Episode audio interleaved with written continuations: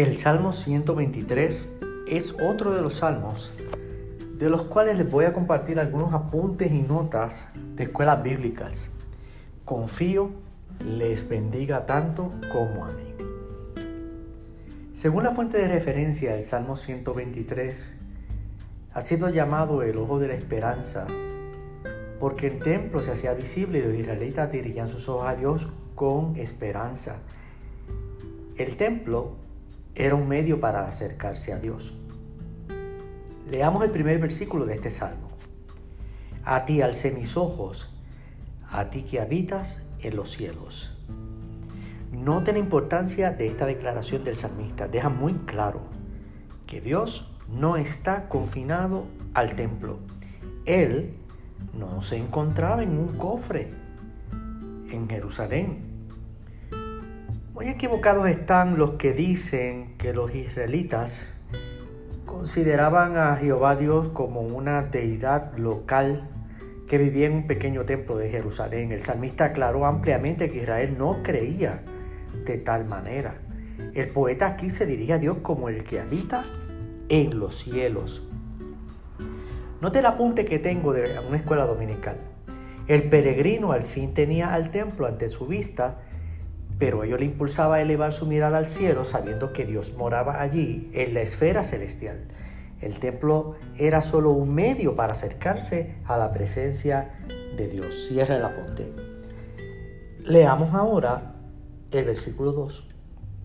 Como los ojos de los siervos miran la mano de sus señores, y como los ojos de la sierva la mano de su señora, así nuestros ojos miran al Señor nuestro Dios hasta que tenga misericordia de nosotros.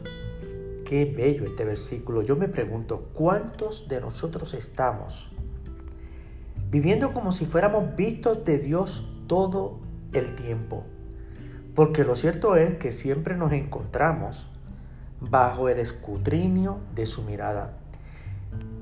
Primera de Pedro 3:12 dice, porque los ojos del Señor están sobre los justos y sus oídos atentos a sus oraciones. Pero el rostro del Señor está contra aquellos que hacen el mal. Luego en el versículo 3 del Salmo dice, ten misericordia de nosotros, Señor, ten misericordia de nosotros, porque estamos muy hastiados del menosprecio.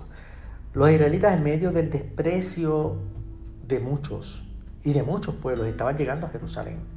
Estaban pidiendo misericordia y compasión sabiendo y reconocían que eran pecadores y que necesitaban la misericordia de Dios. No habían venido a Jerusalén a tener un tiempo de felicitarse y qué bien lo has hecho. Note como dice el versículo 4, hastiada está nuestra alma de la burla de los que están satisfechos y del menosprecio de los soberbios.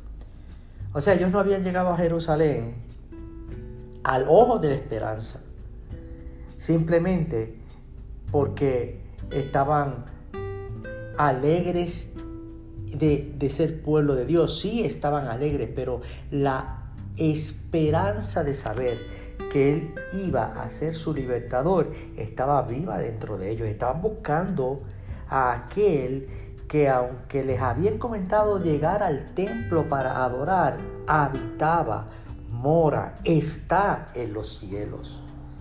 La pregunta es, ¿Estamos nosotros mirando en esa misma dirección? ¿Estamos alzando los ojos al cielo? ¿Estamos pasando nuestra esperanza únicamente en el templo y no en el Dios que nos encomendó acudir a Él, en nuestra esperanza? Esperamos que usted pueda hacer suya esta palabra de Pedro en la primera carta el versículo 3 que dice, alabado sea Dios Padre de nuestro Señor Jesucristo, por su gran misericordia nos ha hecho nacer de nuevo mediante la resurrección de Jesucristo para que tengamos una esperanza viva. Y esta es la palabra que atañe al salmo de hoy, la esperanza. Amado hermano, nunca pierda su fe y su esperanza en Dios. A Él alzamos nuestros ojos, a Él que mora y habita en los cielos. Él es nuestro Dios. tendrá misericordia de nosotros y aunque estemos hoy hastiados, mañana no será así. La paz de Dios. Shalom.